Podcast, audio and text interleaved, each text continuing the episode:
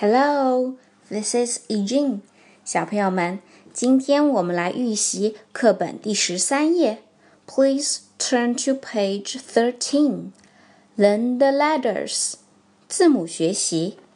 E E elephant 大象。那么字母 E 的发音是什么呢？E E is the sound of letter E。注意发。 的时候，嘴巴微微的张开。Follow me，哎哎，elephant，elephant。那么字母 e 发哎这个音的还有哪些单词呢？开动你们的小脑筋，想一想吧。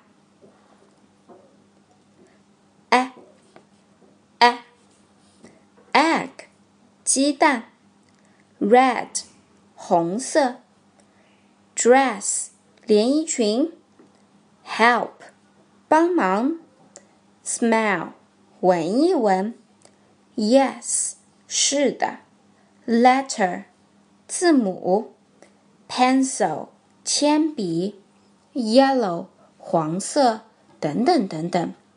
再来看第二个字母。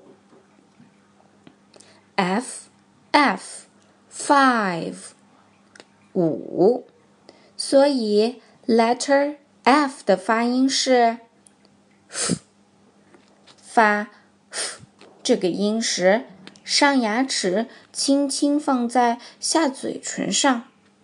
Follow me.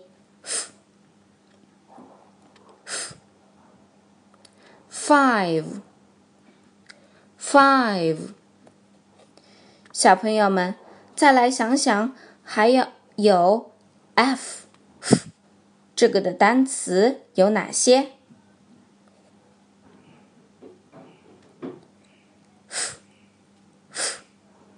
？face 脸，family 家庭，farm 农场，fat 胖的，fold 折叠。food 食物，fall 刺，afternoon 下午，好多单词呀。那现在跟着已经老师念一念儿歌吧。One elephant, two elephants, three elephants, four elephants five elephants. One, two, three, four, five. 好啦，今天的节目就到这儿啦，咱们下期再见，See you。